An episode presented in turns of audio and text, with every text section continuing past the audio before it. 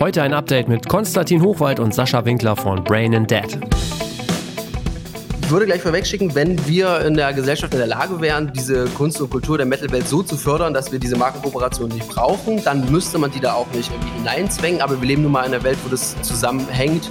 Also warum sollte man das sozusagen in der Metal-Welt irgendwie ignorieren? Herzlich willkommen beim Redfield Podcast mit Alexander Schröder. Ich freue mich heute, Konstantin Hochwald und Sascha Winkler von Brand Dead im Redfield Podcast begrüßen zu dürfen, der in Partnerschaft mit Ticketmaster entsteht. Die beiden waren ja schon in Folge 112 zu Gast, sind selber Musiker. Wir haben jetzt viel über Markenkooperationen und vor allen Dingen Metal gesprochen, ähm, denn Brand Dead ist eine Werbe- und Kreativagentur. Wir sind danach eigentlich immer wieder so im Austausch geblieben und ein Jahr später gibt es jetzt ein Update, weil wir gesagt haben, das, was wir eigentlich immer so mal wieder unter der Hand besprochen haben, gehört jetzt auch mal wieder vors Mikrofon. Ihr habt euch viele Gedanken gemacht, äh, ich sowieso und äh, herzlich willkommen erstmal. Herzlichen Dank, schön wieder dabei zu sein. Hallo Alex. Es gibt viel zu bereden. ja, auch von mir äh, ein äh, Hallo, danke für die Einladung und äh, es ist sehr schön, wie Alex schon gesagt hat, wir haben uns in letzter Zeit oft ausgetauscht, immer mal wieder getroffen über und haben einfach gedacht, jetzt schmeißen wir wieder die Aufnahme an, weil jetzt ist wieder viel dabei, was irgendwie andere Leute äh, interessant finden können. Genau. Sascha, vielleicht du einmal. Ähm, es gibt ja tatsächlich Leute, ich kann das gar nicht äh, glauben, aber äh, die noch nicht alle Folgen vom Redfeed Podcast gehört haben. Mögt ihr euch einmal kurz vorstellen? Sehr, sehr gerne. Ähm, genau, wir sind äh, Konstantin Hochwald, das ist mein bester Freund und Mitgründer von Brain and Dead. Ich bin Sascha Winkler. Wir sind äh, seit 17 Jahren mittlerweile, das ist das große Update, äh, beste Freunde. Wir haben uns damals kennengelernt, weil wir eine gemeinsame Metalband gegründet haben hatten äh, diverse Auftritte, diverse Erfolge und ähm, die Band ist dann aber irgendwann wegen kreativer äh, Dissonanzen äh, zerbrochen. Die Freundschaft ist geblieben und wir sind gemeinsam in die Marketingbranche eingestiegen haben viele Jahre zusammengearbeitet in verschiedensten Agenturen und haben uns zum 01.01.2021 unter dem Namen Brain and Dead als, wie du schon sagtest, Kreativ- und Werbeagentur gegründet. Genau, in der Zeit haben wir äh, schon verschiedenste Sachen gemacht. Früher haben wir für ganz große Marken gearbeitet, äh, viel Tabak, äh, Automobil, dies, das. Das machen wir mit Brand Dead jetzt ein bisschen anders, machen mehr Sachen, die uns liegen, die uns persönlich Spaß machen, die wir auch mehr unterstützen können. Wir haben ähm, neulich mal die Potsdamer Platzarkaden neu benannt. Wir haben für einen Elektrorolleranbieter eine Kampagne gemacht und jetzt sind wir sehr viel mehr im Festival- und musikalischen Bereich unterwegs, aber das erzählen wir gleich noch ausführlich. Genau. Damals war ja so ein bisschen die Quintessenz ähm, oder eine der Quintessenzen von unserem Gespräch, äh, dass man äh, quasi immer eigentlich Hip-Hop als ähm, wie soll ich sagen, so äh, erstmal sich anschaut, weil da sehr viel Markenkooperationen gemacht werden und alle erstmal so emporschauen. Aber eure These war ja auch, dass ihr sagt, naja, aber ey, den Metal, den dürfen wir auf gar keinen Fall vergessen, weil so viele Leute Metal hören. Das sind ganz treue, ganz treue Fans. Es gibt eine unglaubliche Glaubwürdigkeit ähm, und halt eigentlich auch eine große Unwissenheit so diesem Genre gegenüber, den Fans gegenüber und so weiter. Ähm, und es gibt total, totales Potenzial. Was, äh, oder ihr seht das immer noch so, ähm, vielleicht nochmal so kurz, was, was für euch so im letzten Jahr passiert ist in, in dem Bereich? Ähm, bevor Sascha diesen, diesen äh, Abriss macht, was in der Zeit passiert ist, würde ich gerne nochmal mit Zahlen untermauern, was du gerade gesagt hast, weil ich von uns beiden der Konzepter und Stratege bin und Sascha der Projektmanager. Du bist Brain. Genau, ich bin Brain. Brain. Ich bin Brain, ich sorge dafür, dass jemand über die Dinge nachdenkt und Sascha ist Dad, der sorgt dafür, dass Dinge zu ihrem Ende kommen. ähm, genau, um mal einen Vergleich zu haben. Also das äh, Allensbach-Institut macht ja immer diese wunderbaren Umfragen und Bevölkerungszählungen und da haben wir mal aktuelle Zahlen. Also 2022 haben 28 Prozent der Leute angegeben, dass sie Hip-Hop hören und 26 Prozent der Leute hören Metal. Das heißt, es ist nicht so ein signifikanter Unterschied. Wir haben eine riesengroße Zielgruppe, ähm, die Altersstruktur Kultur und die Finanzsachen erzähle ich später noch, aber vorher erzählt Sascha erstmal, was so passiert ist in den letzten Monaten. Was bisher geschah. Ähm, für die Hörer, die noch nicht alle Folgen durchgehört haben, das ist äh, sehr, sehr schade. Es lohnt sich. Äh, ich bin mittlerweile durch. Deswegen, ähm, für die, die aber noch nicht sozusagen äh, unsere Folge gehört haben, wir sind gegründet als, also nicht reine Festival-Musikagentur, wir sind als äh, wir sind eher, würde sagen, auf diesen Bereich wieder gestoßen, weil wir ähm, in letzter Zeit immer beobachtet haben, dass es viele Kooperationsversuche gab. Das war auch damals, und also wir sind darauf gestoßen, weil es in letzter Zeit viele Kooperationsversuche gab zwischen, ich sag mal, der Szene und bestimmten Brands. Und die sind leider aus unserer Sicht nicht so richtig gelungen gewesen. Das war ja auch der Anlass unseres ersten Besuches in diesem Podcast. Und dann haben wir im Prinzip im, ja, diese, die Podcastaufnahme im letzten Jahr war so ein bisschen die Initialzündung für uns beide, dass wir gesagt haben, hey, das ist ein Thema, dem wollen wir uns einfach mehr widmen, weil wir da irgendwie äh, total Herzblut drinstecken und wir da auch merken, dass es das Potenzial gibt. Und wir haben den Podcast als Anlass genommen und haben uns mit den unterschiedlichsten Leuten unterhalten. Wir sind mit äh, den großen Festivals, mit dem Wacken ins Gespräch gekommen, mit dem Summer Breeze ins Gespräch gekommen. Wir sind regelmäßig im Austausch mit der Good Life, die auch das äh, Full Force äh, betreuen. Wir haben uns mit einigen Bands zusammengesetzt, äh, unter anderem mit der Weg einer Freiheit. Dann hat uns eine Münchner Band angeschrieben, Dust Bolt. Die haben uns über diesen Podcast äh, sozusagen kennengelernt und meinten, dass, dass sie es total spannend finden, dass die jetzt irgendwie auch äh, mit ja, total versuchen, so ein bisschen aus den alten Mustern auszubrechen, auch bei diesem ganzen Thema Kooperationen super offen wären, ob wir uns nicht mal irgendwie ja, zusammensetzen wollen. Wir sind mit dem mittlerweile auch seit einem Jahr irgendwie im regen Austausch, haben uns dann jetzt vor kurzem das erste Mal persönlich getroffen und äh, haben das große Glück und äh, freuen uns extrem darauf, dass wir äh, Dustbolt jetzt begleiten dürfen bei ihrer äh, Album-Promotion. Die bringen nämlich ihr nächstes Studioalbum raus und äh, den ganzen Prozess begleiten wir ein bisschen konzeptionell, versuchen da äh, vielleicht auch ein, zwei Kooperationen hinzukriegen, aber dazu, glaube ich, später noch ein bisschen ausführlicher. Genau, man kann aber schon mal einschieben, da haben wir äh, lustigerweise auch direkt heute den passenden Termin dazu, um Dust Bolt eine entsprechend geile Party zu ermöglichen und ein bisschen geilen Content zu schaffen, nicht nur für die Band, sondern auch für eine Brand. Sprechen wir heute Nachmittag mit einer Tiefkühlpizza-Marke, deren Name wir offiziell mal noch nicht nennen dürfen, ja. aber da passiert passiert tatsächlich auch schon das erste. Okay. Aber jetzt äh, muss ich direkt mal einhaken. Äh, da kommen wir direkt äh, zum, äh, zu den harten Facts. Wenn man das jetzt hört, dann kommt ja ganz schnell so der Vorwurf, naja, jetzt was hat denn die Tiefkühlpizza jetzt zu tun mit der Metalband? So, ähm, der Ausverkauf der Szene droht. Bei Hip-Hop ist das so kulturell alles so ein bisschen anders, würde ich behaupten. Ähm, wie reagiert ihr denn auf dann solche ähm, Aussagen? Also vorausgeschickt erstmal, dass du kannst nicht nur behaupten, dass es beim Hip-Hop anders ist, es ist auf jeden Fall anders. Ähm, der Grund dafür ist ganz schlicht, dass man im Hip-Hop natürlich ein Aufstiegsnarrativ hat, wo es darum geht, ich will meinen Status zeigen, ich will krasser werden, ich will geiler werden, ich will das auch nach außen zeigen und das kann ich halt in der Kultur wie unserer ganz gut mit Marken. Also wenn ich halt einen Benz fahre, dann ist klar, dass ich irgendwie was erreicht habe oder dass ich das zumindest nach außen ausstrahlen will. Wenn ich jetzt irgendwie eine Tiefkühlpizza in den Ofen schiebe, weiß ich nicht so genau, was das aussagt, aber warum wir das alles machen und warum das nicht der ausverkaufte Szene ist. Ähm, Sascha, möchtest du das kurz umreißen? Sehr, sehr gerne. Ähm, ja, berechtigte Frage, der mussten wir uns ehrlicherweise auch schon stellen und die werden wir uns auch in Zukunft wieder stellen müssen. Und es ist auch, na, wie gesagt, ein total berechtigter Kritikpunkt. Ähm, da muss man aber, glaube ich, ein bisschen weiter ausholen. Ähm, die die Metal-Welt an und für sich hat unserer Meinung nach und auch objektiv betrachtet schon immer eigentlich eine Form von Aufmerksamkeitsproblem. Das heißt, äh, obwohl sie, wie wir irgendwie auch gesehen haben, sie sehr zahlenstark ist, sie ist ultra, äh, also gibt's auch schon sehr, sehr lange, sie ist einfach popkulturell auch recht wichtig, aber wird trotzdem von so ziemlich jedem außerhalb dieser Szene recht schnell als ja so Geschrei und Gepolter von irgendwelchen Gestörten so abgetan. Und damit wird sich irgendwie nicht damit auseinandergesetzt. Das zeigt sich in bestimmten Veranstaltungen, also keine Ahnung, es gibt das zeigt sich in bestimmten ähm, popkulturellen oder musikalischen Preisen, wo Metal immer nicht beachtet wird. Das zeigt sich daran, dass im Prinzip äh, wirklich jeder, der außerhalb der Szene ist, nichts damit anzufangen weiß. Also wenn ich meine Eltern über Hip-Hop frage, die damit genauso wenig zu tun haben wie mit Metal, wüssten sie aber trotzdem mehr Künstler zu nennen, mehr Themen zu benennen. Ehrlich? Ja, definitiv. Ach, also wenn, wenn ich eine repräsentative Umfrage bei meinen Eltern mache, würde sie mehr, äh, also gut, vielleicht bei meinen Eltern speziell nicht, durch mich geprägt kennen sie sich im Metal aus, aber so bei den Durchschnittseltern würde ich sagen, ist der Hip-Hop schon bekannter als bei uns. Und äh, dieses Aufmerksamkeitsproblem, was wir seit Jahren haben, führt natürlich unter anderem dazu, dass wir auch ein finanzielles Problem in der Szene haben. Das heißt, ähm, die Metal-Welt ist an und für sich fast zu 100 Prozent äh, darauf angewiesen, durch Konzerttickets, durch Merchandise und durch CD- und Albenverkäufe und Streamings Geld zu machen. Und ihm fehlt sozusagen das komplette Standbein der, der Markenkooperation. Ähm, ich würde gleich vorwegschicken, wenn wir in der Gesellschaft in der Lage wären, diese Kunst und Kultur der Metal-Welt so zu fördern, dass wir diese Markenkooperation nicht brauchen, dann müsste man die da auch nicht irgendwie hineinzwängen. Aber wir leben nun mal in einer Welt, wo das äh, zusammenhängt. Also warum sollte man das sozusagen in der Metal-Welt irgendwie ignorieren? Dann haben wir aktuell jetzt irgendwie wie jede Branche und auch wie jede Musiker, äh, ja, jeder Musiker das Problem, dass wir äh, immer steigende Retourkosten haben.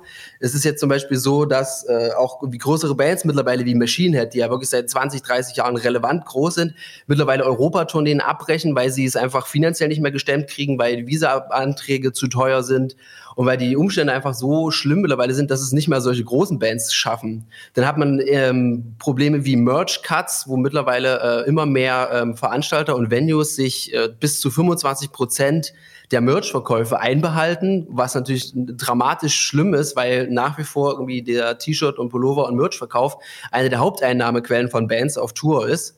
Und wenn wir sozusagen da auch noch rangehen, wird es immer, immer schwieriger. Dann gibt es irgendwie, äh, das jüngste Beispiel ist die Band The Agonists, die seit 20 Jahren schon irgendwie eine relevant große Band sind, die jetzt verkündet haben, dass sie unter anderem aufgrund von finanziellen Problemen sich auflösen müssen. Das heißt, das ganze Thema äh, fehlendes Geld zieht sich wirklich von, von Nachwuchsbands, die einfach es nicht schaffen, sozusagen auf die Straße zu kommen, bis hin zu wirklich großen Major-Bands, die einfach mittlerweile nicht mehr davon leben können. Äh, ja, zieht sich das so durch und es fehlt einfach Geld. Und da sehen wir einfach das Potenzial, ähm, Marken äh, sozusagen in dieses Umfeld zu holen, um halt einfach finanziell zu unterstützen und sozusagen sowohl die äh, Szene finanziell zu unterstützen, als auch äh, für sich äh, ja diese neue Zielgruppe zu erschließen, von der wir immer sprechen hier. Genau, da würde ich gerne noch ein bisschen was anfügen. Ähm, zusammengefasst kann man sagen, wie Sascha gerade meinte, also prinzipiell es fehlt an Geld. Das heißt, man muss gucken, wenn es diese Gegenkultur weitergeben soll, dass man die irgendwie finanziert. Das ist ein bisschen traurig, dass man das so machen muss. Aber wir denken, dass es eigentlich nicht so traurig sein muss, weil das, Alex, was du angesprochen hast, ist es eigentlich ein Ausverkauf der Szene? Die Frage hättest du vor 30 Jahren schon stellen können, als die Leute angefangen haben, Nieten auf irgendwelche Klamotten zu nähen und es halt nicht als Metalhead zu tragen. Klar, in irgendeiner Form kann man das immer als Ausverkauf sehen. Aber genau deswegen sind wir der Meinung, dass man eben das neu machen muss, dass man es anders angehen muss, dass man es gefühlvoller machen muss und vor allem so, dass man sich mit der Szene auseinandersetzt, wenn man da eine Kooperation startet und nicht sagt, oh naja, dann nehme ich mal Metallica und schreibe das auf meinen Schuh und dann verkauft sich der Schuh ganz gut sondern dass ich eher darüber nachdenke, okay, wie, welche Themen bewegen diese Leute? Wie kann ich als Marke da irgendwas ermöglichen, was auch wirklich hilft und was nicht einfach nur verkaufssteigernd ist, sondern wo quasi beide Seiten davon profitieren, sodass also Band und Brand was davon haben, ohne dass eine von beiden Seiten sich irgendwie aufgibt, sondern man lieber mutig ist und gemeinsam neue Wege geht. Und genau dieser Ausverkauf wäre es, wenn man sagt, naja, gut, wir sind jetzt nicht mehr true und wir verdienen jetzt Geld, das Problem gibt es gerade im Metal schon ganz lange. Also jede Band, die erfolgreich ist, musste sich das irgendwann mal anhören.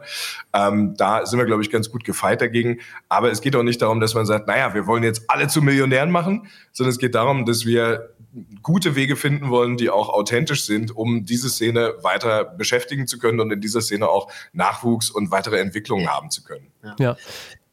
Ich hätte jetzt gedacht, wir reden so viel theoretisch, wir hatten ja auch, äh, glaube ich, überlegt, uns mal ein paar Beispiele anzugucken. Das wäre vielleicht jetzt eine ganz gutes, äh, ganz gute Zeit, äh, mal vielleicht über zwei, drei Beispiele zu sprechen, äh, weil du jetzt Metallica und die Schuhe erwähnt hast. Ich weiß gar nicht genau, ob wir das im letzten Podcast drin hatten, aber ich bin drüber gestolpert, dass Engelbert Strauß ja eine Metallica Collection äh, hatten. Ja. Tatsächlich, äh, ich weiß es natürlich nicht, ne? Also ich habe da auch mit niemandem gesprochen, aber würde mich tatsächlich mal interessieren, ob das wirklich gut lief. Also ob das wirklich ähm, so ein, so ein Bringer, weil ich muss gestehen, ich habe das gar nicht richtig mitbekommen.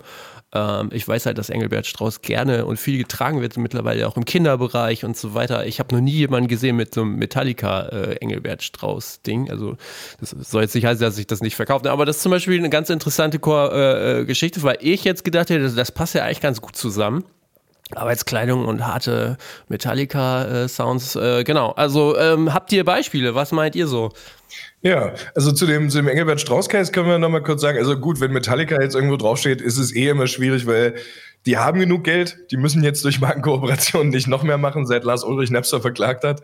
Aber ähm, es ist schon sehr viel angenehmer, wenn mit, also wenn so eine Band mit einer Marke wie Engelbert Strauß arbeitet, weil Engelbert Strauß ist halt klar Arbeitskleidung. Und die Menschen, die auf Metal-Festivals gehen und diese Musik hören, sehen sich, auch wenn sie es nicht alle sind, durchaus ja als Arbeiter. Und da gibt es durchaus ein Brandfit, wo man sagt, naja, ja. klar, wenn ich meine Arbeitsklamotten trage, ist es natürlich cool, wenn ich da auch noch meine Lieblingsband drauf habe. Ob Metallica jetzt die richtige ist, andere Frage. Aber das ist zum Beispiel ein Case, wo ich sagen würde, naja, da hat man wenigstens sich mal ein bisschen Gedanken gemacht, ob Marke und Band auch irgendwie zusammenpassen. Jetzt gibt es aber natürlich ähm, zahlreiche äh, Beispiele, die wirklich beschissen sind, kann man mal so ganz klar sagen. Ähm, was wir im letzten Podcast schon mal erzählt haben, was wir eigentlich nicht nochmal erzählen wollten, was ich aber trotzdem nochmal erzähle, weil es mich wahnsinnig aufregt. Ähm, letztes Jahr war Haribo auf dem Wacken und hat die schwarzen Goldbeeren mitgebracht zum 100. Geburtstag. Man hat sich kräftig dafür gefeiert. Man hat ähm, die falsche Mano Cornuta verwendet, also mit abgespreiztem Daumen. Man hat teuflisch gut draufgeschrieben und fand sich unheimlich lustig. Haben wir damals uns schon drüber aufgeregt, brauche ich jetzt nicht nochmal machen. Was mich oder uns. Oh, die haben Preise gewonnen, ne? Dafür sogar. Das, genau darauf wollte ja. ich hinaus. Die haben gerade drei Preise mitgenommen. Die haben einen Mediapreis gewonnen und zwei PA-Preise. Und daran sieht man, was speziell ist an diesem Case. Es ist auch verdient, dass sie diesen Media- und den PR-Preis kriegen, weil sie gute Media und gute PR gemacht haben. Aber daran sehen wir, die sind nicht aufs Wacken gegangen, um Metalheads zu überzeugen. Die sind aufs Wacken gegangen, weil sie sich mit lustigen Zirkusäffchen schmücken wollten. Weil sie sagen wollten, guck mal, wie verrückt wir sind. Wir machen was mit diesen Metalheads. Das war nie für die Metalheads. Das war für den Mainstream. Jetzt gibt es ein paar Cases, die ein bisschen angenehmer sind. Also die von Metalheads für Metalheads sind, die auch noch ein bisschen ähm, anders gedacht sind, die wirklich einen hervorragenden Fit haben. Wir haben ähm, drei mitgebracht. Du kannst sagen, wie viel davon du hören willst. Ja, ähm, ich fange erstmal einfach an zu erzählen. Also einer, den ich irgendwie ganz begeistert äh, gesehen habe, war der Sabaton Case. Also Sabaton ja. für die Nicht-Metal-Hörer ist eine Metalband die sich irgendwie gefühlt seit tausend Jahren hält. Ähm, es ist nicht die komplexeste Musik, aber es ist irgendwie so, dass es seine Anhängerschaft hat. Die Leute hören es gern und es dreht sich irgendwie immer um Krieg. Es ist immer so ein bisschen heldenhaft. Es ist nicht so Tod und Verderben wie im Black Metal, sondern so, ja, die tapferen Krieger und trotzdem schlimm und so, naja. Also viel auch Zweiter Weltkrieg, ohne dass es in irgendeiner Form ideologisch wird. Und die haben ein Musikvideo zu ihrem Song Bismarck gemacht. Das ist ein sehr beeindruckendes Musikvideo. Man sieht die Band, man sieht riesengroße Schiffe, man sieht die Bismarck tatsächlich. Und wenn man sich das anguckt, denkt man sich so, wo zum Teufel hatten die denn das Geld her? Also die sind zwar eine Größe in der Szene, aber so viel Kohle, welches Label kann da so viel rein investieren? Da hat kein Label was rein investiert. Das hat World of Warships gemacht. World of Warships ist ein Browser-Game, in dem es um Kriegsschiffe geht. Die haben einfach mit Sabaton geredet und meinen, ey, ihr habt einen Song, der heißt Bismarck, das ist sehr fetzig. Wir haben zufällig ein riesengroßes, super detailliertes 3D-Modell der Bismarck. Wollt ihr nicht einfach unsere 3D-Modelle benutzen, in eurem Video einbinden und da haben wir einfach eine ganz schöne Kooperation. Ihr müsst im Video nicht irgendwo World of Warships hinschreiben, aber es wäre schön, wenn es immer mal erwähnt wird. Und da haben wir einen Fall, ist nicht meine Musik und ist auch nicht mein Thema, aber da kann man sagen, das hat hervorragend funktioniert. Da hat sich eine Marke oder eine Agentur vielleicht auch dazwischen angeguckt, hm, wer könnte zu uns passen, wer beschäftigt sich mit dem Thema, wie reden die darüber und wie können wir denen helfen? Also eben nicht hier, wir schmeißen euch mit Geld zu und dafür dürfen wir euren Namen benutzen, sondern guck mal, wir haben was, was du brauchen kannst, was zu dir passt und was für die Fans letztendlich eigentlich auch ein großes Plus ist, weil was ist das für ein geiles Video, wenn du auf diese Musik stehst? Ja, okay. Also mein ein Lieblings-Fun-Fact dazu, äh, die aktuelle Tour von Sabaton heißt The Tour to End All Tours. Hervorragend. Aber gerade gerade was ähm, ja. so diese, diese Auswahl von Themen und authentischen Themen angeht, muss jetzt nicht immer Krieg sein und müssen nicht immer Kriegsschiffe nee. sein. Kann durchaus auch mal ein bisschen anders gelagert sein. Also die Havas hat vor ein paar Jahren in Portugal einen Case geschaffen, leider nicht mit einer echten Battleband, aber sie haben zumindest das Thema ganz clever benutzt. Ähm, man muss ein bisschen vorwegschicken, auch wenn es von außen manchmal nicht so wirkt, die Texte in diesem Bereich, auch wenn sie schwer zu verstehen sind, setzen sich oft mit Sachen auseinander, die eigentlich Tabuthemen sind. Tod, Wut, Angst, Hass, suizidale Gedanken, also ganz, ganz viel negative Sachen, die aber nicht ähm, in den Himmel gehoben werden, sondern ganz im Gegenteil bearbeitet werden, damit Fans sich auch damit auseinandersetzen können, damit es mal ein ähm, Ventil gibt für solche Sachen. Und gerade genau dieser Insight, dass es eben viel Negatives gibt, worüber man reden kann und wo es auch okay ist, darüber zu reden und das mal zu thematisieren und einem jemand zuhört, hat sich die Havas in diesem Case genutzt. Die haben ähm, einen Case geschaffen, in dem sie in einem Video eine vermeintliche Metalband Band in einem Pool spielen lassen. Der ist voller Wasser und man sieht diese Leute schwarz gekleidet an ihren ziemlich coolen Instrumenten und man hört nichts. Weil man unter Wasser ja. nämlich ja. hört, weil der Schall sich schlecht überträgt. Klingt erstmal ein bisschen weird, was soll das? Sie wollten damit darauf aufmerksam machen, dass Kinder, die in Pools ertrinken, sobald sie erstmal unter Wasser sind, sich nicht mehr bemerkbar machen können. Ah, krass. Und wenn man selbst eine Heavy Metal Band nicht spielen hört, die in einem Pool ist, dann hörst du auch dein Kind nicht schreien, wenn es unter Wasser ist. Und das ist ein Fall, wo ich sage, okay, da hat man es auch clever genutzt. Wäre natürlich noch geiler gewesen, wenn man eine echte Band genommen hat, hätte. Aber gut, die haben halt irgendwelche Sporttaucher genommen, die dann da irgendwie an den Instrumenten saßen, auch okay. Ist aber ein cleverer Insight, weil man merkt, okay, Krass, ja. ist es nicht nur die laute Musik, sondern es sind auch die intensiven Themen, die man da haben kann. Wel welche Band war das? Es war keine echte Band. Es äh, waren Brand meine ich, welche Marke? Brand. Ähm, die, warte mal, muss ich kurz nachgucken. Ja. Ich aufgeschrieben bzw. aufgemacht. Das war für die The Association for the Promotion of Child Safety. Also ah, okay. ja. Vereinigung zur ähm, Förderung von Kindersicherheit. Ja. Okay. Also mehr oder weniger pro bono. Ähm, auch Bene, äh, auch Bono, aber weniger pro Bono ist der dritte Case. Ähm, den kennst du vermutlich, den kennen viele Leute. Liquid Death. Liquid Death ja. ist eine amerikanische Marke, die von einem Musiker gegründet wurde, der irgendwann mal auf der Bühne stand, nicht als Musiker, sondern als Roadie und, oder im Hintergrund. Und er hat so gesehen, Mensch, die ganzen Bands, die da spielen, die trinken zwar aus so Energy-Dosen, ja, ja. da ist aber kein Energy drin die haben den vorher ausgeschüttet und die trinken Wasser. Oder sie trinken halt welche von den Dosen, die explizit von den, von den Brands schon einfach nur mit Wasser gefüllt kommen, aber ist halt ein Sponsoring, deswegen musst du die halt sehen. Und er hat sich gedacht, ey, Wasser trinken ist gerade in unserer Musikrichtung wichtig. Ähm, muss man nicht so unangenehm machen, wie Gerold Steiner das mit dem Zwischenwasser gemacht hat, äh, war aber okay, sondern man kann es doch auch vielleicht irgendwie cool machen. Und genau mit diesem Insight hat er sich überlegt, naja, dann promote ich jetzt einfach mal Wasser in einer Dose, so wie einen Energy Drink. Hat aber gemerkt, hm, na gut, Red Bull und so weiter brauchst du jetzt im Extremsport nicht versuchen, das Feld abzujagen, sondern ich mache einfach das, wo ich mich zu Hause fühle, Hardcore und Metal. Der kommt selber aus genau diesem Bereich, aus dem musikalischen und hat dann Liquid Death gegründet. Ähm, Kill Your Thirst ist der beste Claim, den man für so eine Marke haben kann. äh, die auch einfach nicht nur ein fantastisches Branding haben, das heißt, die sehen sehr nach Metal aus, ohne aufgesetzt zu sein. Das heißt, ja. sie versuchen nicht zu kopieren, sondern sie haben aus eigenem Antrieb, aus eigenem Verständnis aus der Szene mit eigenen Künstlern ein eigenes Branding geschaffen, was halt einfach geil aussieht. Da ist halt so ein Totenschädel drauf und das Liquid Death ist ein bisschen schwerer lesbar. Äh, es gibt auch ganz schöne TikToks darüber, wie Eltern ihren Kindern Liquid Death mit in die Schule geben und dann von den Lehrern ganz aufgeregt angerufen werden. Ihr Kind hat Dosenbier dabei. wir erstmal erklären müssen. Nee, nee, das ist äh, Wasser in der Dose. Und bei denen sieht man, wenn man sich gut damit auseinandersetzt, dann kann man auch wirklich schön authentisch sein und auch das restliche Marketing von denen funktioniert dementsprechend geil.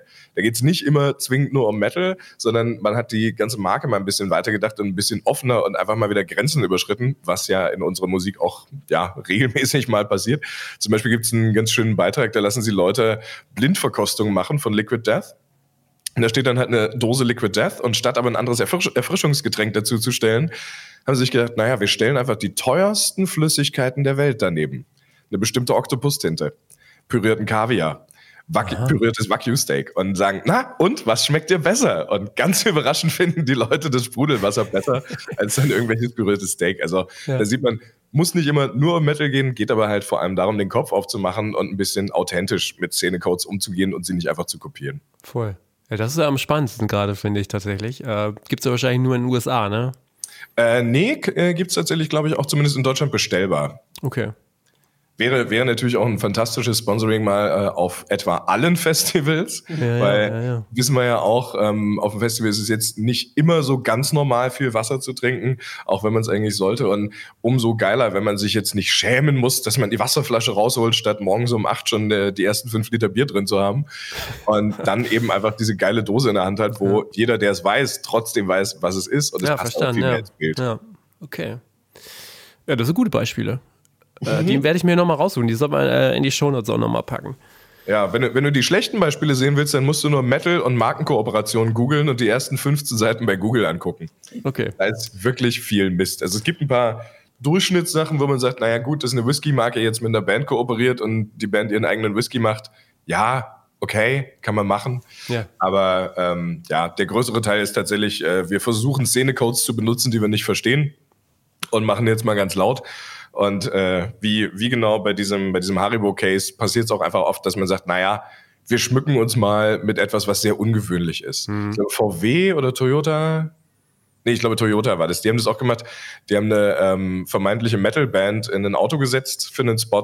Und irgendwie, als alle eingeschlafen sind und der Spur halt, ging dann der Spurhalteassistent an und dann wurde es wieder laut. Und da denkt man auch so, ja, okay, das, ja, ja. warum eigentlich? Okay, verstehe.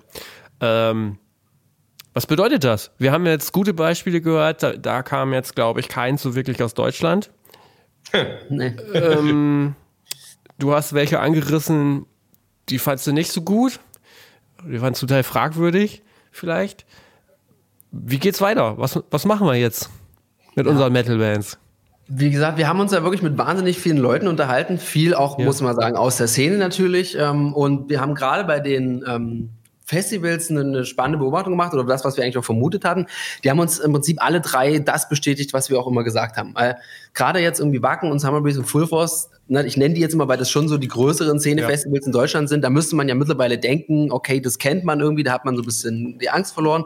Aber sogar irgendwie das Wacken-Festival hat uns wieder berichtet, dass es für sie unfassbar schwer ist, Marken zu finden, die man für das Festival und für diese Zielgruppe begeistern kann. Das wundert gesagt, mich aber sehr. Ja, sie haben gesagt, sie ja. stoßen immer wieder auf das Problem, dass sie mit Leuten auf Markenseite sitzen, die sich mit der Szene nicht auskennen, die sie halt nur oberflächlich kennen und dann halt so ein, zwei Extrembeispiele irgendwie mal kennen. Naja, aber das ist doch hier da, wo die die Kirchen verbrennen und wo es immer so um Blut und und Jungfrauen und Drachen geht.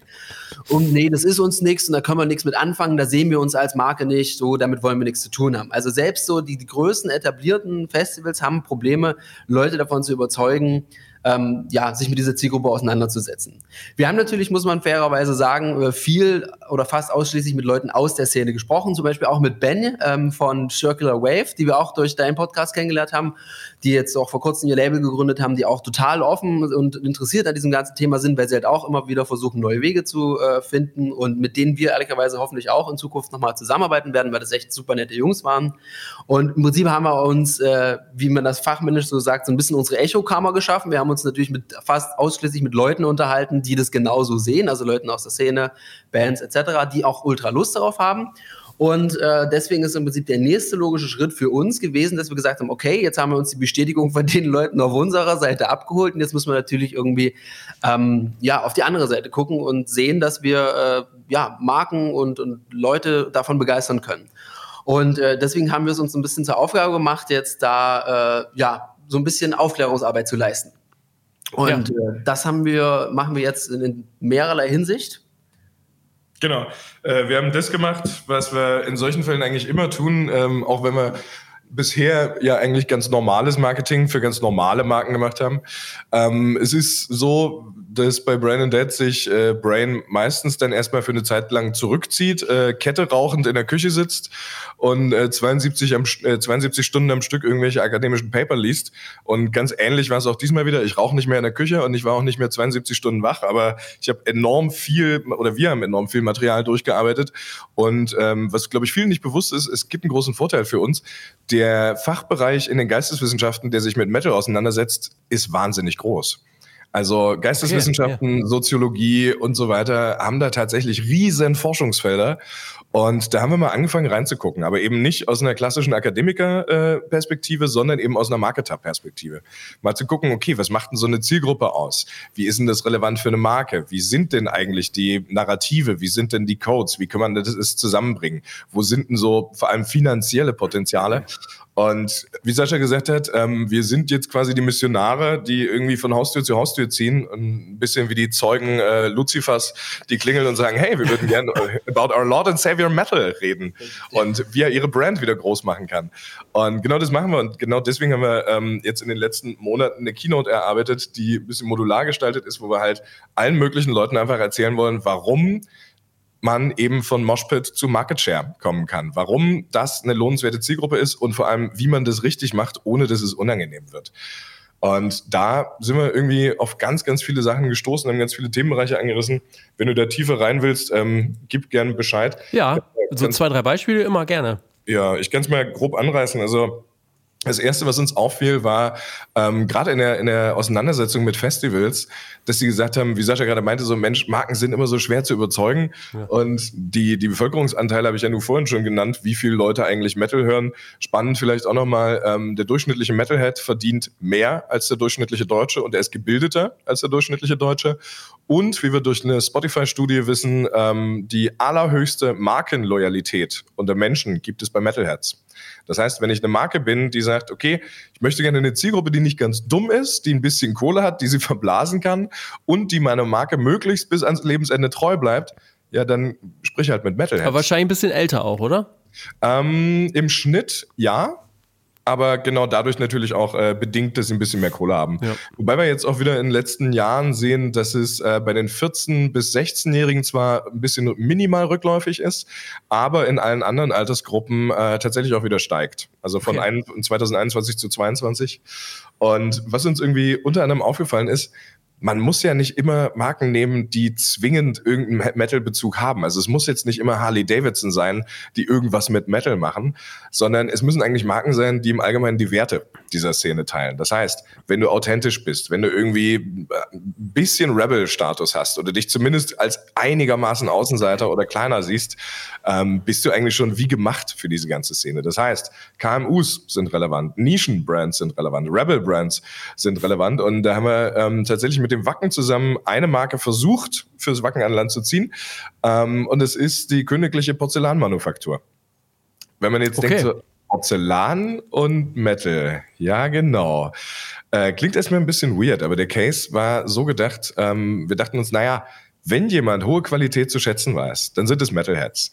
Wenn jemand gerne Dinge sammelt, dann sind das Metalheads. Weil was hat jeder Metalhead zu Hause? Unmengen an Bandshirts, die auch schon uralt sind. Irgendwelche CDs von Ende der 80er, wahrscheinlich irgendwelche Kassettenmitschnitte von Mayhem Live in Leipzig. Die sammeln gerne. So, wer hat denn, wer hat denn, also, oder wer möchte denn eine Zielgruppe, die Geld hat, die gerne Dinge sammelt und Wert auf Qualität legt? KPM. Deswegen haben wir gesagt, naja, wir machen einfach für KPM ein Teehäuschen auf dem Wacken in das man sich zurückziehen kann, was sehr weiß eingerichtet ist. Ist erstmal ein schönes Fotomotiv. Im Hintergrund läuft dann äh, Metal, zum Beispiel von Apokalyptica auf klassischen Instrumenten vorgetragen. Und es gibt die Sammelteller mit den schwer lesbaren Logos.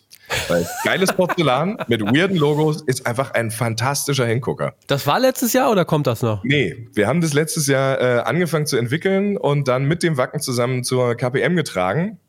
Und die KPM war erst sehr begeistert und meinte, ey, das ist eine bombastische Idee, das ist sau lustig. Meinten dann aber, es ist natürlich eine budgetäre Frage und sie sind auch immer noch so ein bisschen, mm, wir haben ein bisschen Angst vor der Abstrahlwirkung, wir wissen nicht so ganz genau, waren aber extrem dankbar, dass man das mal angesprochen hat, dass man mal drüber geredet hat. Ist jetzt noch kein Case draus geworden, aber da merkt man, es muss nicht immer irgendwas sein, wo man denkt, naja, natürlich, das ist Metal, ja, ja. sondern was man oft vergisst, die Leute, die auf diesen Festivals sind und diese Musik hören, die sind ja jetzt nicht jeden Tag schwarz angezogen und haben jeden Tag irgendwie Blut im Gesicht oder so Quatsch, sondern die sind meistens 363 Tage im Jahr Eltern, Lehrer, Akademiker, Ärzte, was auch immer. Max Pölzel vom Wacken hat es mal so ausgedrückt, die kommen halt im Anzug mit dem Porsche vorne beim Wacken an, ziehen sich um und sind dann in dreckiger Jeans und Metal-Kutte plötzlich mit, mit einem Plastikbier in der Hand auf der Festivalfläche. Das siehst du ja denen aber nicht an. Wenn man das aber im Kopf behält, dann versteht man, ah, okay, ich kann auch als Marke mit dieser Zielgruppe reden, ohne dass ich da irgendwie einen direkten Bezug dazu habe. Und wie gesagt, gerade durch die Brand Loyalty und solche Sachen haben wir gemerkt, das ist eigentlich was, das lohnt sich tatsächlich für sehr, sehr viele Marken. Ich weiß nicht, ob ich jetzt Mercedes-Benz empfehlen würde, irgendwas mit Metal zu machen. Da müsste man, glaube ich, sehr genau drüber nachdenken. Aber wir haben tatsächlich schon äh, noch ein weiteres Brainchild, an dem wir ein bisschen rumfrickeln. Wir würden eigentlich gerne Polestar mal angehen, weil wir sagen, naja, elektrische Autos, die geil inszeniert sind. Mhm. Trifft auf elektrische. Gitarren, die geil inszeniert sind. Ne? Mhm. Ne? Und was wir jetzt eben auch ganz gerne erzählen wollen in diesem Vorteil ist nicht nur, hey, es ist Potenzial und du musst es machen und du kannst ganz viel Geld verdienen, sondern wir wollen auch das erzählen, was dafür sorgt, dass eben nicht so unangenehme Cases rauskommen, dass man mal ein bisschen versteht, was ist denn das für eine Zielgruppe? Also warum ist denn diese, diese Subkultur, diese Gegenkultur eigentlich so, wie sie ist? Und uns ist unter anderem aufgefallen, warum es so anders ist als im Hip-Hop. Im Hip-Hop hast du ein Aufstiegsnarrativ. Wir hatten das ja vorhin schon mit dem Status. Ja, genau. Man zeigt sich gerne, man wird gerne geiler, man will gerne zu Geld kommen und wird dafür geachtet. Im Metal ist das genaue Gegenteil der Fall. Im Metal hat man ein Verharrensnarrativ. Das heißt, man ist sehr stolz darauf, dass man da ist, wo man ist. Man ist sehr stolz, dass man genau in der soziokulturellen Schicht verharrt und dass das, was man mit der Musik macht und auslebt, in der Freizeit passiert auch wenn der kleinere Teil der Leute Arbeiter sind, sehen sich alle gerne als Arbeiterklasse. Alle sind so, naja, Blue Collar und wir halten zusammen. Ist nicht ganz so schlimm wie im Eu, aber hat schon zum Teil ähnliche Formen. Und genau das ist ein Narrativ, das muss einem bewusst sein. Das heißt, als Marke solltest du nicht versuchen, in diesem Bereich zu sagen, hey, du kannst dich mit mir als Marke schmücken und dann bist du cool. Nee, so funktioniert es nicht. Du musst sagen, hey, wir sind von Leuten wie euch für Leute wie euch Funktioniert viel, viel besser als Narrativ. Ist aber auch nur mal ein Beispiel. Hm. Anderes Thema ist ähm, diese ganze Third-Place-Geschichte, beziehungsweise Live. Klar, du kannst ähm, jede Musik irgendwie mal live inszenieren. Gerade im Metal ist es aber noch eine ganz andere Geschichte, weil das kulturprägend ist, weil das der Punkt ist, an dem die Leute zusammenkommen. Es geht eben nicht darum, ob mal irgendwo jemand äh, einen Freestyle, Rap-Battle, was auch immer macht, sondern es geht darum, dass ich diese gesamte Experience habe, weswegen auch der Live-Bereich im Metal für uns so wichtig ist, weil wir sagen, der darf nicht sterben. Da kommen die Leute zusammen, da definiert man, wie man zur Kultur gehört. All diese Sachen. Und genau das sind Sachen, die wir eigentlich versuchen zu erklären. Ein weiterer Punkt, ähm, das ist eine ganz lustige Sache, an der kann man ganz viel erklären, ist das Wort ordinär. Ja. Äh, ich nehme an, dass du das kennst, ist ja nicht mehr so super geläufig, aber sagt man ja immer mal noch, jemand ist sehr ordinär. Und man kann sagen, die Menschen im Metal sind ordinär. Das sind sie von außen und von innen betrachtet. Von außen betrachtet sind die ordinär, weil, oh, die saufen immer Bier und die benehmen sich komisch, total die Ordinären. Ordinär in der Wortherkunft kommt aber von Ordnung. Wir als Metalheads sehen uns als ordinär, weil wir sagen, diese Ordnung, der wir folgen, ist die richtige. Wir sind die geistig Gesunden. Dass wir zusammenhalten oder halt nicht irgendwelchen blinden Wachstumsprognosen glauben, sondern sagen, nee, nee, wir müssen füreinander da sein. Es geht um die Musik, es geht um die Kunst. Das ist für uns das Normale. Deswegen sind wir ordinär. Und Genau solche Sachen erzählen wir. Also was ist quasi diese gesamte Szene außerhalb von irgendwelchen komischen schreienden Leuten? Wie funktioniert das Ganze? Wie kann man irgendwie mit denen reden, ohne dass man sich vor irgendwas fürchten muss? Und vor allem, wie kann man als Marke da irgendwie rangehen, ohne zu sagen, naja, ich schmeiß da mal irgendwie eine halbe Million Euro drauf und dann wird schon irgendwas passieren und wenn nicht, macht die PR-Agentur irgendwas und dann kriegen wir schon noch zwei Preise dafür. Ja. Okay. Äh, eine Sache, die ich mich jetzt gerade gefragt habe, neben der Tatsache äh, natürlich so, was für Branchen dann so vielleicht nochmal so in Frage kämen. Aber da hast du ja im Grunde auch schon das Case aufgemacht. Im Grunde geht ja quasi fast alles in Anführungsstrichen. Ja. Tatsächlich, ähm, was mir so ein bisschen fehlt, ist so diese Langlebigkeit. Ne? Also alle Beispiele, über die wir jetzt immer mal wieder so gesprochen haben, haben immer das Gefühl, das ist so ein Jahr voll drauf dann wieder weg. Also im Grunde dann auch da wieder so diese Verbindung, da fehlt dann halt auch einfach so der dauerhafte Kontakt zur, zur Zielgruppe oder zur, zur gewünschten Zielgruppe. Ne? Ja, das ist das, was wir auch vorhin schon irgendwie angesprochen haben ähm, du bist ja auch nicht, oder auch in der ersten Podcast-Folge kam, du bist ja nicht äh, verpflichtet, sozusagen deine gesamte Markenidentität irgendwie auf das Thema Metal auszurichten. Du kannst es natürlich machen, wie bei Liquid Death, wo das ist einfach wirklich äh, aus der ja, DNA sogar des Gründers, der irgendwie herkommt. Ähm, wir haben natürlich irgendwie aktuell immer so ein bisschen diese kurzlebigen Cases, die wir erzählen, weil die zum einen halt schnell erzählt sind und dann halt wirklich Idee, Umsetzung, das hat funktioniert, das war gut, das war schlecht. Es gibt natürlich auch irgendwie Sachen, wo das längerfristig irgendwie zusammen funktioniert. Irgendwie Vera Tools zum Beispiel arbeitet auch langfristig schon mit dem Summer Libraries zusammen, die haben ihre eigene Stage. Also das kann man auch schon so machen. Warum wir natürlich viel auf diesen kurzlebigen Live-Cases ähm, rumdenken, ist natürlich, weil wir ähm, Marken natürlich erstmal an das Thema heranführen müssen. Und da ist natürlich, bevor ich jetzt, sage ich mal, so eine fünf bis zehn Jahre Strategie, die sich mit Metalheads auseinandersetzt, irgendwie verkaufe, natürlich immer erstmal einfacher zu sagen, hey, pass auf, dann lass uns doch irgendwie eine coole Idee erstmal machen. Wir versuchen das mal, wir gucken mal ein bisschen, wie die Resonanz ist, wie ihr euch damit wohlfühlt, was da irgendwie passiert, ob das irgendwie alles klappt. Und ähm, genau, deswegen wirkt es immer so, als wäre es so kurzfristig. Ich bin mir sicher, also wie gesagt, es gibt viele gute Beispiele, wo das über Jahre hin gut funktioniert, wo das entweder die gesamte Ausrichtung ist oder auch nur so ein Teilbereich der Marke. Ähm, aber es ist, glaube ich, immer klug, sich da erstmal so ein bisschen auszuprobieren. Und da ist es halt wirklich dieses kurzlebige Schön. Ja, ähm, was wir halt vorhin auch mit dieser Tiefkühlpizza-Anbieter, ähm, glaube ich, erzählt haben, das ist zum Beispiel auch äh, eine Marke, die jetzt sozusagen mit dieser Zielgruppe noch nicht wirklich was zusammen gemacht hat, aber wir haben jetzt mit denen schon mehrfach gesprochen und die haben da auch ein großes Interesse dran gezeigt. Und wir haben halt gesagt, na dann lasst uns das auch wirklich mal in einem überschaubaren Budget machen. Ihr ähm, unterstützt sozusagen die Band bei diesem ganzen Tag. Das ist im Prinzip so ein Live-Tag für Freunde, Friends, Family und auch so ein bisschen PR. Also alles, was so ein bisschen dahin kommen möchte. Wir machen einen coolen Tag, wo es jetzt äh, im Prinzip darum geht, zusammenzukommen, mit der Band zu sprechen, auch über das Album zu sprechen, also in einem super angenehmen Setting so ein bisschen über die Band zu reden und äh, gemeinsam irgendwie äh, Bier zu trinken, Wasser zu trinken und Pizza zu essen, wo es irgendwie alles nativ zusammenpasst. Und dann wird an dem Tag auch sozusagen die Band noch äh, einfach ein Set spielen, ungefähr eine Stunde. Und daraus generieren wir dann auch das Musikvideo. Das heißt irgendwie, äh, ja, das ist im Prinzip auch so ein, so ein kleiner Test, was wir der Marke vorschlagen wollen. Und ich könnte mir vorstellen, dass es dann sozusagen, wenn es für beide Seiten cool ist, da auch irgendwie zu einer längeren Zusammenarbeit kommen kann. Absolut, aber bei manchen Cases geht's ja auch nicht zwingend darum, den, den Longtail zu haben und zu sagen, naja, ich muss jetzt hier irgendwie ein dauerhafter Sponsor im Metal-Bereich sein, sondern gerade bei dem lässt sich ganz gut erklären. Also wie Sascha sagt, man, man startet mal so einen Testballon und guckt mal, was passiert und letztendlich ist es eine Awareness-Aktion. Das mhm. heißt, wir, wie gesagt, wir kommen aus einem Bereich in den Agenturen, in dem wir waren, haben wir ganz viel Promo-Sachen konzipiert, auch ganz viel Festival-Shit für andere Sachen gemacht und im, im Tabak haben wir immer gesagt, das Beste, was dir passieren kann, ist Product in Hand. Sorg dafür, dass der Konsument dein verdammtes Produkt in der Hand hat und probiert. Wenn du von deinem Produkt überzeugt bist, ist das das, worauf du abzielst. Ja. Und genau bei dieser Tiefkühlpizza-Geschichte ist es das, was wir machen. Wir sorgen dafür, dass die Leute in einem Umfeld, was sie geil finden, wo sie sich wohlfühlen, wo es vielleicht sogar noch ein bisschen mehr exciting ist als sonst, weil da ihre Lieblingsband spielt, unser Produkt in der Hand haben. Und nicht nur denken, oh, naja, die samplen hier, sondern die haben das ermöglicht.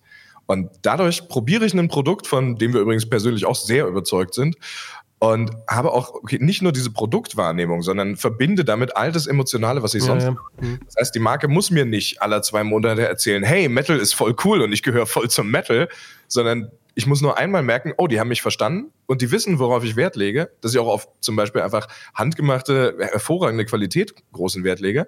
Da muss ich das nur einmal wissen und Wert, weil ich eine hohe Brand Loyalty habe. Dann, wenn ich das nächste Mal vom Tiefkühlpizzenregal stehe, ziemlich genau wissen, nach welcher davon ich greife. So, genug der Werbung. Wir brauchen andere Beispiele. Nee. was, ich, was ich auch da ganz spannend finde, was sehr repräsentativ für die ganze Szene ja. ist, ähm, die, die Band äh, fand die Idee halt irgendwie auch total toll und hat an, sofort angefangen weiter zu spinnen. Hey, wir könnten noch das machen und hier und unser, äh, ja, irgendwie der eine ist auch von uns ein super Pizza-Freak, der könnte irgendwie da einen Pizza-Backhaus machen und das ist ja sehr repräsentativ, weil diese Szene ja auch schon immer eigentlich dafür bekannt ist und, und das macht es auch so aus, so, so einen anpackenden, total kreativen ja. Do-it-yourself-Charakter zu haben und das macht, glaube ich, auch nochmal den Reiz für, für Marken vielleicht aus, dass im Prinzip du jetzt nicht irgendwie zu jemandem hingehst und dann über, über eine große Summe verhandelst, sondern sagt irgendwie Jay-Z, ja, okay, ich, dann mache ich jetzt irgendwie die Sneaker und kriege irgendwie den nächsten 15 Millionen Deal. Du hast halt einfach auch Leute, die, wenn sie Lust drauf haben und sich da sozusagen äh, ja, drauf einlassen, unfassbar kreativ sind, unfassbar dahinter stehen und das dann einfach wirklich weiterspinnen und das einfach dadurch noch besser zusammenwächst, als wenn jetzt jemand kommt und sagt, das ist das Konzept, wie viel Geld willst du dafür haben, dass du das mhm. machst. Ja. Um vielleicht mal zu einem anderen Beispiel zu kommen, wenn du, wenn du nicht noch mehr über Pizza hören willst, was mir irgendwie seit, seit einiger Zeit auch schon im Kopf rumgeistert, wo ich auch mit Sascha schon drüber gesprochen habe, was wir eigentlich auch ganz gern mit unserer, ähm, unserem Healthcare-Netzwerk mal angehen wollen. Wir wissen ja, dass wir einen extremen Pflegenotstand haben in Deutschland. Klingt jetzt gar nicht so nach Werbung, ne? Wir haben zu wenig Pfleger, die werden beschissen bezahlt. Niemand will so richtig diesen Beruf machen, also zumindest nicht neu damit anfangen. Wir wissen aber auch, dass viele Leute, die das machen, eigentlich recht begeistert sind von diesem Beruf. Kennst du zufällig Markus Bischoff? Ja, ja, von Heaven Shall Burn. Genau, weißt du, was der ja. beruflich macht? Ja, genau, der ist ja äh, in der im Krankenhaus, glaube ich, oder ist der, der ist, Pfleger? Richtig. Ja. Der ist Krankenpfleger, der hat äh, zum Teil auf Intensiv gearbeitet. Ja. Und es gab eine ganz winzig kleine Aktion, wo man den mal für 15 Minuten interviewt hat, aber eben nicht aus Metal-Sicht, sondern aus Mainstream-Sicht. Und da hat er auch erzählt, dass er in der Band ist und ich habe mir gedacht, das darf doch nicht wahr sein. Wir haben, eine, wir haben eine Branche, die einen wahnsinnigen Notstand hat. Wir wissen, dass ein Viertel der Bevölkerung diese Musik hört. Und wir wissen, dass einer der absolut sympathischsten Köpfe dieser Musik in Deutschland das auch noch mit voller Begeisterung als Beruf macht, obwohl er so eine große Band hat. Also Warum muss man dann kurz sagen, die Leute, die das jetzt gar nicht kennen, ne, das ist auch Nummer 1 Band, Album, äh, Nummer 1 Album ja. und so. Ne? Ja. Also wirklich eine große Nummer und nicht ja. nur so quasi in dieser kleinen Szene. Und genau, genau da kurz einschieben, ne? diese Band ist wirklich eine der absolut bedeutendsten, bekanntesten ja. und auch einflussreichsten Metal-Bands. Und auch die gehen alle arbeiten nebenher. Ne? Also das, ist, das muss man sich wirklich hier auch nochmal vor Augen führen. Ich weiß nicht, Hemmischer Band war vielleicht schon ein, zwei Mal an dem Punkt, wo man hätte den Switch machen können aber äh, sie haben es nicht getan und das ist finde ich auch sehr sehr repräsentativ, weil die füllen, die machen mit Trivium Hallen zusammen. Also die letzte Tour war jetzt mit Trivium zusammen, die machen riesen Hallen voll und gehen dann aber nach der Tour wieder arbeiten. Ja, und 2020 ist das Album direkt auf Platz 1 eingestiegen in den Albumcharts, ne? So und da denke ich mir, Warum ist der, warum hat denn da noch niemand anders diese Idee gehabt, die uns da jetzt durch den Kopf geht? Warum nimmt man denn diesen Mann nicht als Testimonial und sagt, ey, pass auf, wir finden das einfach saugeil, was du da machst. Und wir finden das super cool, wenn wir vielleicht, keine Ahnung, ein paar Social Media Assets zusammenschieben, ein bisschen Bewegtbild machen, dir vielleicht irgendein Aktionsshirt anziehen für die Bühne. Das sind jetzt alles Scheißideen, zugegebenermaßen. Aber wie gesagt, für, für Ume können wir halt auch nichts verraten.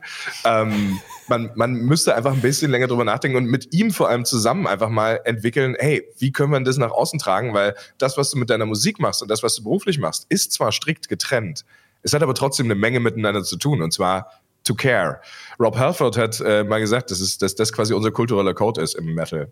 Das Caring. Wir ja. kümmern uns umeinander, wir kümmern uns um die Welt, wir kümmern uns um andere Leute. Und warum gibt es da nicht schon diese fertige Nachwuchskampagne, wo man sagt, naja, der ist jetzt unser Testimonial? Und das ist auch wieder ein Beispiel dafür, du musst nicht als Marke oder als Branche alle zwei Monate sagen, hier, hallo, wir sind Metal sondern manchmal reicht es auch einfach für die Awareness, beziehungsweise um deine eigenen Kernwerte besser zu vermitteln. Mhm, guter Punkt. Also es gibt bestimmt auch noch mehr Leute, die ähm, aus dem Bereich im, in der Pflege oder im Krankenhaus äh, arbeiten. Also würden mir jetzt auch sogar schon ein paar einfallen, ja. Also jetzt ohne äh, die AWA zu befragen, aus unserem privaten Umfeld ist es auch äh, sehr, ja, also wir haben einen sehr sozialen Berufsstand bei unseren Metal-Freunden. Also sei das Altenpflege, Krankenpflege oder im Allgemeinen soziale Berufe, auch Streetworker. Mhm. Also das ist äh, zumindest in unserer Bubble sehr, sehr auffällig, nah zusammenhängt. Ja. ja. Okay. Ja. Spannend. Ähm, ich muss ja immer noch wieder sagen, bei all dem mir fehlt immer der Baumarkt. Also habt ihr aber wahrscheinlich auch noch kein wirklich gutes äh, Beispiel gesehen. Also Hornbach ist, glaube ich, weiterhin immer äh, am Start, aber ähm, ich, wurde, ich wurde ja noch nicht eingeladen, da meine Hütte zusammenzubauen auf dem Wacken. Also ich, ich warte noch. Du, ich hab's, wir haben es immer im Hinterkopf und sollte es jemals ja, ja. zum Gespräch kommen, bist du auf jeden Fall der Nummer 1 Testimonial, was wir mit vorschlagen werden. Fantastisch. Ähm, genau, neben dem, vielleicht noch zu ein bisschen Eigenwerbung noch hier anbei, neben dem Vortrag haben wir jetzt auch noch eine, eine kleine Newsletter-Serie entwickelt. Äh, oh ja, Brain, ich liebe Newsletter. Brain and Dad, The Bulletin. Und ähm, das ist im Prinzip für alle, vor allen Dingen für alle Nichtkenner der Szene, so ein kleiner Rundumschlag, so ein bisschen äh, ja, das ist ein kleiner Mix aus Entertainment, ein paar Albenvorschläge, ein paar irgendwie spannende Geschichten aus, wie findet der Metal im Mainstream statt und aber auch sehr, sehr inhaltliche Artikel. Es ist eine Artikelserie, also eine Newsletter-Serie von erstmal zehn Artikeln und die ist im Prinzip federführend von Brain, also Konstantin, äh, was den ganzen fachlichen Teil angeht, äh, erarbeitet worden. Und wir haben uns neben unserer 17-jährigen, 18-jährigen Metal-Kredibilität nämlich noch einen Experten rangeholt. Das ist äh, der liebe Sven. Sven ist äh, unser, einer unserer besten Freunde aus äh, der Heimat und er ist im Prinzip wirklich das absolute deutsche Metal-Lexikon. Das, was Trevor von The Black Dahlia Murder äh, im internationalen Bereich war, ist Sven. Und der ist uns hier als äh, Berater und Impulsgeber mit an die Seite gestellt. Ja, und als Gastautor, und kann man auch sagen. Weil es gibt nicht nur, nicht nur äh, spezifische Themen wie zum Beispiel, wie funktioniert eigentlich Markenbildung über Albumcover-Artworks oder welche Psychologie steckt hinter Metal-Merchandise, sondern es gibt ganz schlicht auch ganz klare Albumempfehlungen. Das heißt, der liebe Sven schreibt uns äh, einfach, also eigentlich nicht uns, sondern allen anderen, die es lesen, auf, dieses Album sollte man deswegen hören, das wird es mit dir machen, deswegen ist es relevant. Und natürlich gibt es auch noch ein äh, Glossar, damit man auch ein paar Begriffe aus der Szene versteht, dass man auch versteht, was eine Kutte ist und dass man versteht, dass man mit einer Kutte gleichermaßen aussieht wie ein Drachentöter aus dem Märchen oder als würde man zu einer Rockergang gehören. Ja. Und wir zeigen mal so ein bisschen, wo dieses ganze, diese ganze äh, Gegenkultur auch in der Popkultur stattfindet, weil ja. so abgegrenzt ist es dann doch nicht. Okay, spannend. Okay, das heißt, cool. Für alle, alle Nicht-Wissenden, die dürfen gerne auf unsere Website gehen, www.brain-n-dead.de und dort den Newsletter abonnieren. Und genau, so kann man sich im Prinzip ähm, ja, die ersten, die ersten Gehversuche im Metal-Bereich ganz entspannt irgendwie ins Postfach holen. Hervorragend. Haben wir noch was vergessen? Müssen wir noch, ist noch etwas sehr Wichtiges, was wir, über das wir sprechen müssten? Also, wenn, wenn du willst, können wir noch über KI sprechen, weil ich in den letzten Monaten jeden mit KI vollquatsche. Ja, ehrlich gesagt wäre das wieder ein äh, Thema für einen neuen Podcast, glaube ich. Gut, dann äh, müssen wir in einem anderen darüber sprechen, dass jetzt die erste KI-Metal-Band der Welt an den Start gegangen ist. Okay, dann sag mal gerade wenigstens den Namen. Äh, Frostbitten Orcs, glaube ich. Sie kommen aus dem Metalverse und sind den Köpfen von zwei Metal-verliebten Informatikern in Deutschland entsprungen. Sehr gut. Kennt ihr die? Nee, aber okay. bin, äh, wir, wir, sind drauf gestoßen, als wir nach einem Namen für unsere Keynote gesucht haben, die ja jetzt äh, From Mosh Pit to Market Share heißt. Ja. Aber eigentlich Welcome to the Metalverse wollten. Und dann haben wir gesehen, dass Metalverse als Begriff tatsächlich geschützt wurde.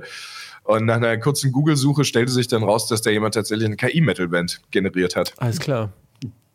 Spannend. Ähm, ja, nee. Nee, ist cool, sag ich. Ähm, und auch wenn es ein bisschen themenfremder ist, wir haben das letzte Mal darüber gesprochen, ich möchte diesen Ausflug dahin nochmal machen, kurz zum Merchandise. Ja. Wir, haben Stimmt, nämlich, ja. wir haben nämlich das Thema Merchandise mit allen Leuten, mit denen wir gesprochen haben, auch nochmal am Rande mit erwähnt, um einfach so ein bisschen einen Querschlag zu bekommen. Wie ist das bei den Festivals, wie ist es bei den Bands etc. Und auch da sind wir äh, auf, auf zwei verschiedene Meinungen gestoßen. Die einen sind der absoluten Überzeugung, dass wir total recht haben, dass es da mal irgendwie einen Umbruch bräuchte. Und äh, viele, inklusive dir, sehen das aber skeptisch, weil sie nicht äh, genau sicher sind, ob sozusagen die Leute bereit wären, für qualitativ hochwertige T-Shirts oder auch mal so ein bisschen etwas modischere T-Shirts mehr Geld zu zahlen.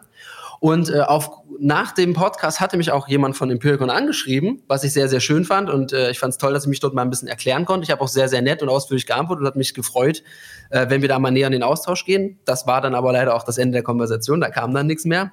Also haben wir jetzt beschlossen, äh, wir haben uns jetzt einen guten Kumpel zur Seite genommen, der ist äh, Supply Chain Manager. Für alle, die nicht wissen, was das ist, ich wusste es auch bis vor kurzem nicht.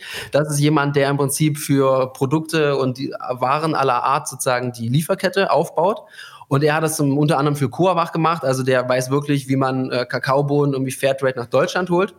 Und mit dem ähm, wollen wir jetzt sozusagen eine Mini-Lieferkette aufbauen, damit wir probieren können, ob die Metal-Fans bereit wären und Lust darauf haben, mal etwas andere T-Shirts in höherer Qualität und vielleicht auch mal ein bisschen in anderen Schnitten. Äh, ja, ob sie sich das kaufen würden und ob das äh, dort ankommt. Und wir wollen dieses Jahr noch einen ganz, ganz kleinen Mini-Test-Drop so von 100 bis 150 T-Shirts machen. Ähm, die Band steht auch schon fest, aber das verraten wir dann erst später weil wir gesagt haben, äh, auch hier wollen wir nicht nur irgendwie reden und uns beschweren, auch hier wollen wir versuchen, eine Alternative zu schaffen. Sehr gut. Das behalten wir im Auge. Das ist ein äh, guter Punkt. Stimmt, das hatten wir damals doch ähm, auch übernommen. Okay. Wir hatten cool. das und deswegen war es mir nochmal ein Bedürfnis, das hier nochmal zu Nee, auf jeden Fall richtig. Äh, ich finde es ja auch immer spannend, das zu sehen. Merchandise begeistert mich ja auch immer wieder in allen Facetten, von dem her auch mal ganz cool, dass ihr das dann probiert. Und dann können wir uns wirklich nochmal anschauen, ähm, wie das passiert ist. Nee, ansonsten wollen wir uns nochmal bei dir bedanken. Es war wieder sehr schön. Wir haben uns sehr, sehr über die zweite Einladung gefreut. Wenn es irgendwann dazu kommen sollte, dass du das auch ein drittes Mal ein Update machen möchtest, dann stehen wir beide darauf, dass es äh, unser erstes persönliches Treffen wird und damit muss es auch direkt gleich ein Live-Podcast werden. Das machen wir auf jeden Fall, wenn Verstehe. wir äh, für dich einen Baumarkt gefunden haben, der dich irgendwo dein Haus zusammenzimmert. Ja, dann mache ich eh alles. Dann mache ich eh alles. Dann machen wir das in dem Haus. Ja! Wenn es, wenn es denn hält. Pass auf, wir bauen einfach ein Podcaststudio für dich zusammen. Uh. Ich baue das selber natürlich zusammen. Ja, ich, ich hätte geholfen, aber muss ja jetzt. Ja, darfst du, darfst du. Äh, stimmt, ihr hattet letztes Mal auch diesen, diesen äh, ich glaube, Kumpel oder Bekannten, der da so unglaublich äh, Steven. Steven. gebaut hatte, ne? Ja, auf dem der Festival. fantastische Bauklempner aus Wittenberg, Steven. Wenn jemand in Wittenberg einen guten Bauklempner braucht, der Mann kann auf jeden Fall Dinge auf Festivals zusammenbauen. Fantastisch, ich danke euch. Bis zum nächsten Mal. Macht's gut. Ciao, danke. Ciao. Ciao. So, das war das Update mit Konstantin und Sascha von Brain Dead. Und wie immer, wenn ihr Feedback habt, gebt es gerne auf all unseren Kanälen ab. Wir freuen uns immer darüber, wenn ihr Dinge genauso seht, wenn ihr Dinge ganz anders seht, wenn ihr vielleicht noch gute Beispiele habt und so weiter. In den nächsten Wochen geht es natürlich weiter auf dem Weg zu 150. Da werde ich mir drei besondere Gäste schnappen und wir werden uns in Berlin treffen für ein äh, hoffentlich sehr unterhaltsames Podcast-Format für die 150. Davor spreche ich noch mit Colin Hauer von Hörbuch Hamburg. Der ist aber auch lange Jahre in der Musikbranche aktiv gewesen, hat unter anderem Humming Records mitgegründet und es gibt sicherlich auch noch ein Update mit dem Farbschütze von Low Budget High Spirit. Zum Ende hin bedanke ich mich bei unserem Podcast-Partner Ticketmaster für die Unterstützung und wünsche euch noch ein paar schöne Tage. Macht's gut. Ciao.